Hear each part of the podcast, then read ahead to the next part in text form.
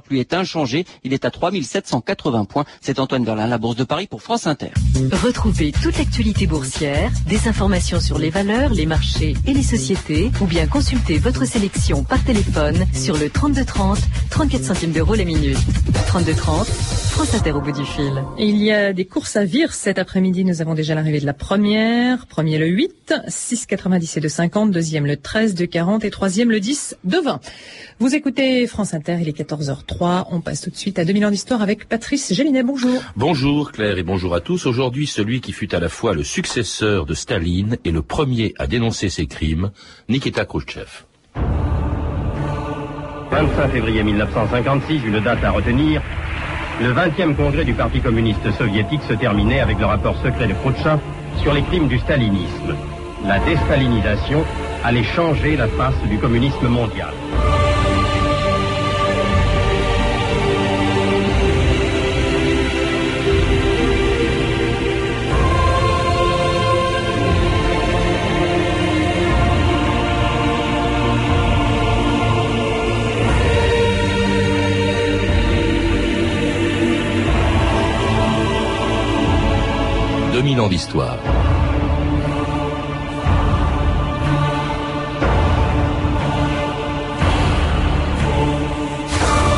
De tous les dirigeants de l'ancienne URSS, Khrouchtchev est le seul à n'avoir pas été enterré au Kremlin. Quand il est mort en 1971, sept ans après avoir été écarté du pouvoir, celui qui avait été le maître d'une des plus grandes puissances de l'histoire n'était plus qu'un simple retraité que plus personne ne venait voir dans sa datcha de la région de Moscou. On avait voulu oublier que bien avant Gorbatchev, Khrouchtchev avait été le premier à vouloir réformer le communisme, à entreprendre une coexistence pacifique avec les États-Unis, à faire de son pays la première puissance spatiale des années 60 et surtout le premier à dénoncer les crimes de celui auquel il avait succédé et dont il avait été chargé d'organiser les funérailles à Moscou en mars 1953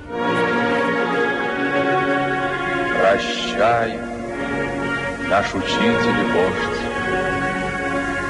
наш дорогой друг, родной товарищ Сталин. Le 5 mars, à 9h50 du soir, après une grave maladie, est décédé le président du Conseil des ministres de l'URSS, secrétaire du comité central du Parti communiste de l'Union soviétique, Joseph Vissarionovitch Staline. Divinisé par ses fidèles, honni par ses adversaires, on peut dire que Staline, l'homme d'acier, fut un extraordinaire bâtisseur. La force soviétique créée par lui est l'un des pôles du monde d'aujourd'hui. Qu'en feront ses successeurs? Lily Marcou, bonjour. Bonjour. Eh bien, ses successeurs, les successeurs de Staline, depuis sa mort en 53 jusqu'à aujourd'hui, on les retrouve tous dans votre livre, Les Héritiers, qui vient de sortir chez Pygmalion, et parmi eux, le premier d'entre eux, celui dont nous allons parler euh, avec vous, c'était Nikita Khrouchtchev, dont le moins qu'on puisse dire, Lily Marcou, c'est qu'il était un héritier plutôt ingrat, puisque au fond, toute sa carrière, il la devait à Staline. Euh, tout à fait, mais on verra par la suite que tous étaient d'une manière ou d'une autre ingrats en tuant le père symbolique. Mais sûrement Khrouchtchev plus que les autres parce qu'il a voulu politiquement, et il avait raison de déstaliniser son pays, tout en restant lui un stalinien. Peut-être qu'il ne le savait pas, mais dans son inconscient, il restait stalinien. Mais il voulait de tout son cœur réformer son pays, et il fallait passer par là, il fallait déboulonner Staline. Alors, il est, c'est vraiment un prototype même, vous le dites, d'un des, d'un dirigeant soviétique d'après la Révolution. Sa carrière, il la doit à Staline, il la doit à la Révolution. Il faut rappeler que euh, est né en 1894. C'est un petit-fils de serre, c'est un fils de paysan. Il a été mineur lui-même.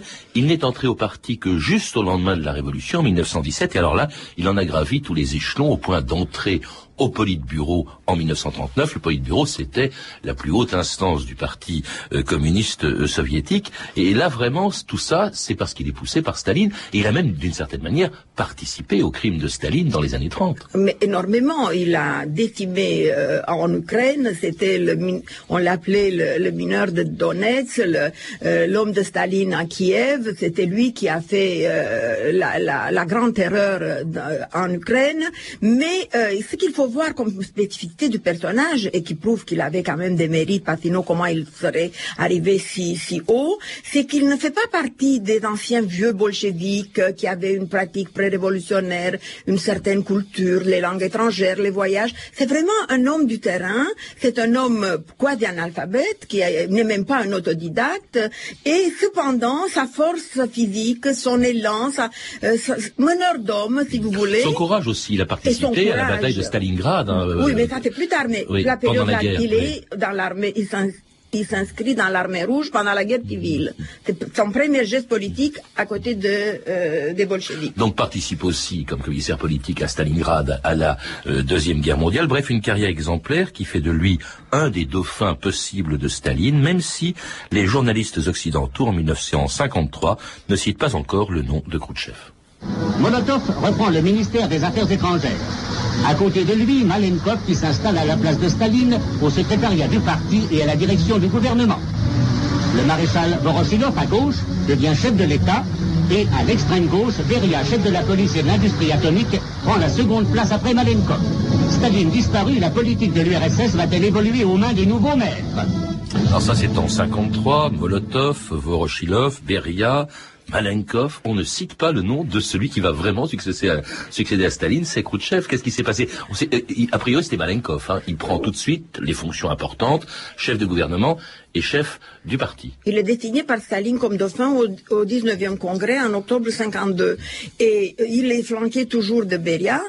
Euh, Khrouchtchev arrive plus tard au Kremlin, mais appelé par Staline parce qu'il sentait toutes ces intrigues qui mijotaient derrière son dos en sentant euh, la succession. Et, du coup, il avait besoin de contrebalancer.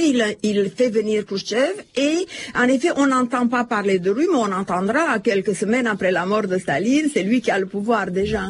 Et c'est lui qui participe, entre autres, à ce qui été, dites-vous, Lily Marcoux, le dernier procès stalinien, c'est-à-dire l'arrestation et l'exécution de Beria en décembre 1953. Oui, c'est absolument le- l'artisan principal. Il n'aurait pas pu faire cela seul. Beria, c'est il faut le lui- rappeler, c'était le, le chef de tous les services, de toute la police stalinienne. C'était euh, un des hommes les plus puissants Il, du il avait RSS dans après la main Staline. tout. Oui. Il avait tout le pouvoir après la mort de Staline. Il a contribué à la mort de Staline. Euh, et ça, c'est certain qu'il a contribué à une sorte d'assassinat euh, de Staline, Beria. Et euh, en effet, Khrouchtchev, c'est l'artisan de cette arrestation et de ces condamnations, de cette liquidation, si vous voulez, dernier procès stalinien. Euh, mais euh, euh, c'est cela, c'est à partir de ce moment-là qu'il a le pouvoir. Parce qu'il prend la tête euh, du parti euh, communiste soviétique. hein. il remplace Malenkov qui est mis de côté. hein, Une semaine plus tard. Ouais.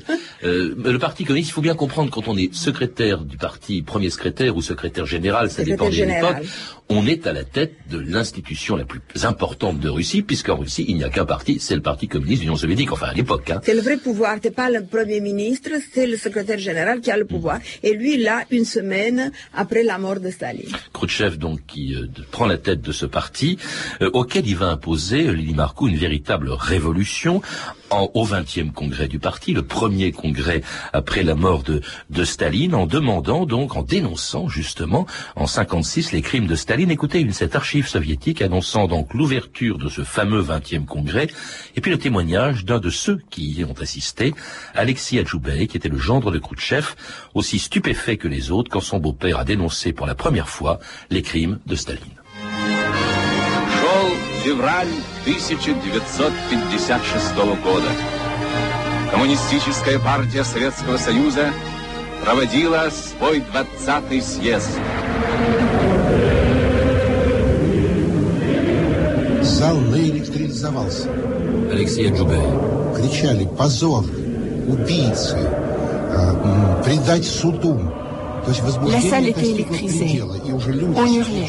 Honte, assassin, livrez-les à la justice. L'excitation a atteint son comble et les anciens chefs, le proche entourage de Staline qui se trouvait au présidium, ont tout de suite compris que c'était une catastrophe pour eux, que l'heure de la catastrophe était venue, que Khrushchev faisait ce qu'il voulait faire dire la vérité sur Staline.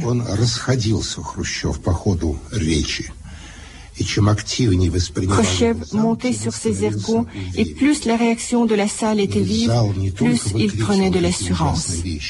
La salle hurlait. Je me souviens très bien que des médecins y sont entrés en amenant les personnes saisies d'un malaise. C'était ceux dont les parents, les frères et sœurs avaient été exterminés et que Khrouchtchev réhabilitait. Et c'était le témoignage d'Adjoubaï, le gendre de Khrouchtchev, présent à ce fameux 20e congrès, euh, racontant la stupeur des, des, membres du parti euh, à cette époque, Lili Il y avait de quoi hein, parler des crimes de Staline et les dénoncer, c'était un sacrilège, même trois ans après la mort de Staline. Mais surtout trois ans, parce que ce n'était que trois ans. Et c'était un immense courage. L'histoire euh, doit rendre hommage à Khrushchev pour ce courage. Alors, euh, ce rapport, évidemment, en tant qu'historien, aussi on le disait, qu'on trouve plein d'erreurs, de mensonges, qu'on il contourne la vérité, mais c'est un acte politique. Et de ce point de vue, en tant qu'acte politique, ça reste encore aujourd'hui euh, quelque chose de très important parce que ça a marqué pas seulement euh, l'histoire de l'Union soviétique, mais ça a marqué tout le communisme mondial, qui était encore quelque chose de très fort. Et puis ça a marqué le monde, la coexistence pacifique, les relations est-ouest, la guerre froide. Quand vous, dites le, communisme mondial, euh, il faut bien comprendre une chose. Adjoubey le dit d'ailleurs dans ce qu'on vient d'entendre, c'est que au fond, ce qui se passe, c'est que, en accablant Staline, non seulement euh, Khrouchtchev accable les staliniens du RSS, mais même ceux dans les partis communistes du monde entier qui ont été staliniens. Par exemple, en France, ça a posé des problèmes. On a dissimulé ce qui s'est passé au 20e congrès. On a parlé du rapport attribué à, à, Khrouchtchev. Et alors surtout... Jusqu'en 77, en France. Et surtout, alors, il y a eu deux cas importants. En Pologne, une révolte contre les dirigeants euh, staliniens et en Hongrie. Et là, en Hongrie, qu'est-ce qui se passe? L'URSS intervient, les chars interviennent, on écrase la révolte hongroise de 1956. Ça montre bien quand même que la déstalinisation a des limites. Hein. On emploie des méthodes staliniennes. Mais forcément, mais tout le temps, euh, Khrushchev rappeler, pas seulement dans des, des, moments si graves que la, la, révolte hongroise où les chars soviétiques ont massacré, et c'était Khrushchev jusqu'à la fin de ses jours, même dans ce qu'on appelle les, mémoires inédites en français ou le, glace notable, c'est-à-dire ses dernières mémoires, il prend sur lui disant c'est moi qui a décidé de liquider cette révolte qui pour lui n'était qu'une contre-révolution. Mais euh, le problème était que même plus tard, quand les écrivains ont cru que c'était l'affaire Pasternak, c'était l'affaire Ehrenburg et tant d'autres, ils ont cru qu'enfin ils pouvaient faire ce qu'ils voulaient maintenant dans le domaine de la littérature et de l'art. Khrushchev les rappelait à l'ordre en disant bon, on a critiqué Staline, mais n'exagérons pas trop. Alors au XXe congrès, Khrouchtchev n'a pas seulement dénoncé les crimes de Staline, mais aussi sa politique étrangère d'affrontement et de course aux armements avec les États-Unis. Ce que euh, veut Khrouchtchev, lui, c'est une politique de désarmement et de coexistence pacifique avec le capitalisme.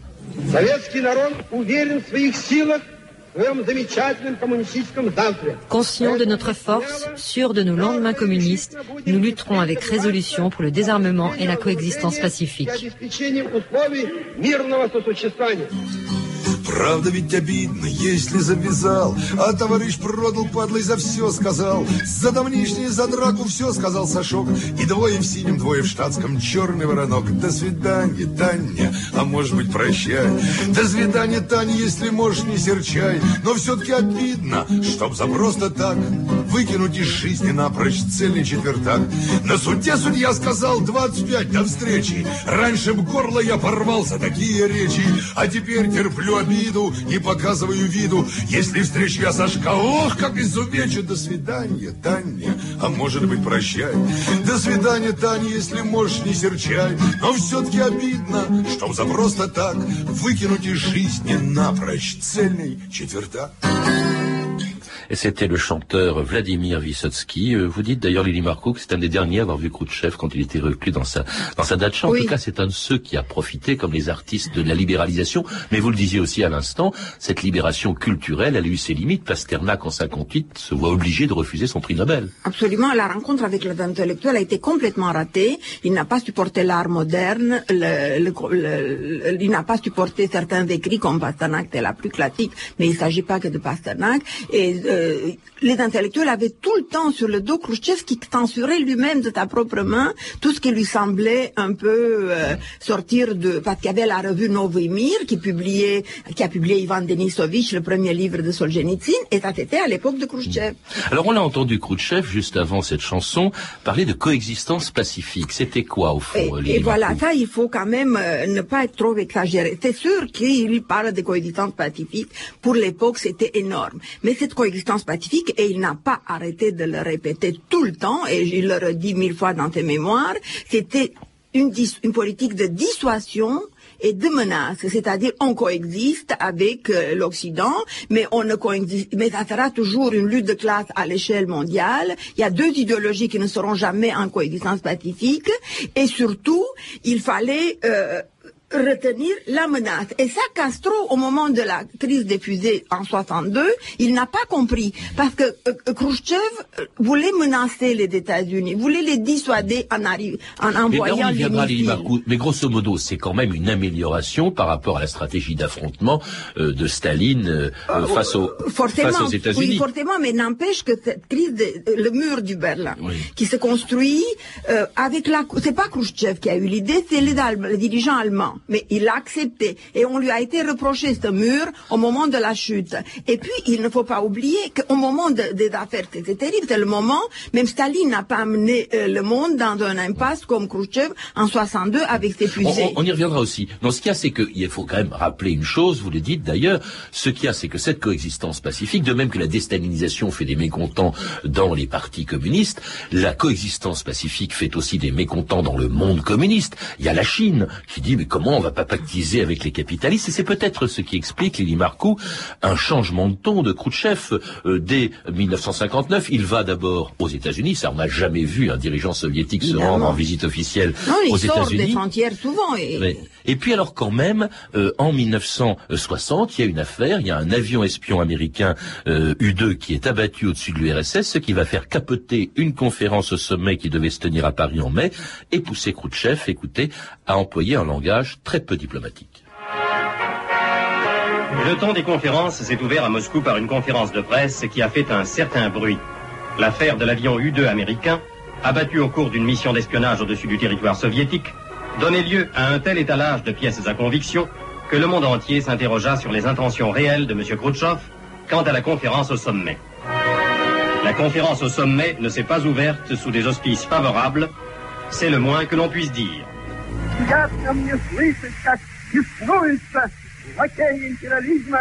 J'aime voir enrager les laquais de l'impérialisme. Ils ne peuvent rien faire contre notre patrie soviétique. Si bien que vous, messieurs, vous pouvez siffler, mais faites attention. Vous nous avez échappé à Stalingrad, en Ukraine, en Biélorussie. Mais si vous sifflez contre nous et préparez une nouvelle attaque, nous cognerons si fort que vous ne sifflerez plus. Et c'était Khrouchtchev en 1960, très très colérique, hein, très brutal aussi. On se souvient, Lili Marcou, que c'est l'homme qui avait retiré sa chaussure à la délégation soviétique de l'ONU pour oui. taper sur la table en apostrophant les... On l'appela, ouais, ouais. en, Russie, on l'appela l'homme à la chaussure et on lui a jamais pardonné cette honte parce que les, les soviétiques, les russes surtout, sont des gens très dignes et ces, ces sorties à Khrouchtchev n'étaient pas du tout appréciées. Mais... Euh, je veux souligner parce que ça fait toute la différence avec la coexistence pacifique entamée par Gorbatchev au début de son règne. C'est-à-dire, c'était à ce moment-là la première fois qu'il n'y avait pas de dissuasion et menace. On n'attendait plus rien. On, on, faisait la coexistence pacifique sans demander rien. Or, Khrushchev, il se fondait sur, la, sur cette idée, on va coexister avec le capitalisme, on va faire à la rigueur des affaires, mais il ne faut pas oublier qu'il y a des limites. Et ces limites étaient... Euh, si vous voulez, concrétiser à travers cette idée de menace et de dissuasion, d'où la course aux armements. Parce qu'il a fait quelques traités Évidemment, Mao Zedong l'a critiqué d'avoir fait un traité euh, de blocage plus ou moins de cette course, mais quand même ça a continué et ça a continué jusqu'à l'arrivée de Gorbatchev. Oui, parce que bon, ça continue. Par exemple, vous l'avez dit il y a l'instant, euh, tout à l'heure, euh, Lily Marcou, c'est sous Khrouchtchev et c'est pas sous Staline qu'on construit le mur de Berlin en 61. Exactement. Là, la coexistence pacifique, c'est un mot. Et alors, c'est en 62 la fameuse crise des, des missiles. Faut peut-être rappeler ce qui s'est passé pendant l'été 1962. Khrouchtchev fait installer des missiles de moyenne portée euh, à Cuba, qui est devenu un, un pays communiste. Euh, Kennedy exige qu'il les retire, et au bout d'une semaine de très vives tensions, parce qu'on a pensé à l'époque à la possibilité d'une guerre nucléaire, Khrouchtchev retire ses fusées. Alors ce qui est intéressant quand on vous lit Limarcou, c'est que on se dit depuis 40 ans, depuis cette crise des missiles, ah ben c'est une grande victoire de Kennedy, les euh, Khrouchtchev a dû euh, rappeler, ramener ses fusées en URSS. Or vous rappelez des compensations très importantes qui fait que euh, finalement Khrouchtchev aussi a gagné quelque chose. Il y a eu des compensations dont les Américains ne voulaient pas que l'on parle Oui, tout à fait. Et d'ailleurs, Khrouchtchev a été sa fierté jusqu'à la fin de ses jours que grâce à lui, en retirant les fusées Cuba n'a plus jamais été envahi parce que c'était la parole donnée par le président américain. Mais plus que ça, euh, Khrushchev a demandé que les Américains retirent les fusées de Turquie et Kennedy a accepté. Il a même retiré les fusées d'Italie, chose encore que Khrushchev n'a même pas demandé, mais en demandant à Khrushchev de garder le secret parce qu'il ne voulait pas avoir l'air trop humilié. Euh, donc pour Khrushchev, ça n'a pas été un échec. Par contre, ce que je voudrais dire pour prouver à quel point cette coexistence pacifique était marquée par l'idée de, de la dissuasion et de la menace, c'est que Castro n'a pas compris ça du tout. Et quand il a vu que les fusées se retiraient, il était désespéré, il était très fâché, et il a demandé que Khrushchev, au moins, il envoie un missile atomique sur les États-Unis. Ah bon? Il a absolument, mais ça on le sait dans les derniers mémoires maintenant euh, publiés à euh, à l'époque de Gorbatchev. Et, et c'est là que Khrushchev était mort de rire parce qu'il se moquait de ce pauvre Castro qui n'avait pas compris qu'il s'agit que de la dissuasion et de la menace. Et pour le consoler, il a invité faire des vacances au Caucase. Alors, il y a une chose dont on n'a pas parlé, Lee Marco, qui est très important. Là, c'est vraiment un échec. C'est la politique économique de Khrushchev. Hein. Il va accent. Alors d'abord, sur le plan industriel, succès énorme. Il faut se rappeler que c'est sous Khrushchev que l'URSS est la première à envoyer un satellite dans l'espace le Sputnik en 57, la première à envoyer un homme dans l'espace, Gagarine, la humiliation pour les États-Unis. En revanche, sur le plan économique, c'est plutôt un échec. Il avait voulu, par exemple, accentuer les efforts sur l'agriculture euh, en lançant une grande campagne pour mettre en valeur des terres vierges. Ça a été un échec total. C'est ça qu'on lui a surtout reproché, je crois. Oui, tout à fait. On lui a reproché à la fin. Mais en fait, au début, au moins jusqu'en 58, ça a marché. Et ce qu'il faut quand même qu'on lui garde comme un hommage, il a voulu, et ça a été le, euh, par rapport à Staline, il était, il innovait, il ne voulait pas que ce soit que la classe ouvrière qui est protégée, et que ce soit la paysannerie qui supportait tout le poids de cette expérience utopique qui a été l'Union soviétique, et il voulait que relever un peu le niveau de vie des paysans. Et ça, au début, il avait réussi. Et cette histoire des terres vierges, euh, qui a été une, une, chose fabuleuse, si vous voulez, au niveau de l'imaginaire, de l'aventure. C'était immense. le Kazakhstan, derrière l'Ural, l'Altaï, jusqu'en Sibérie.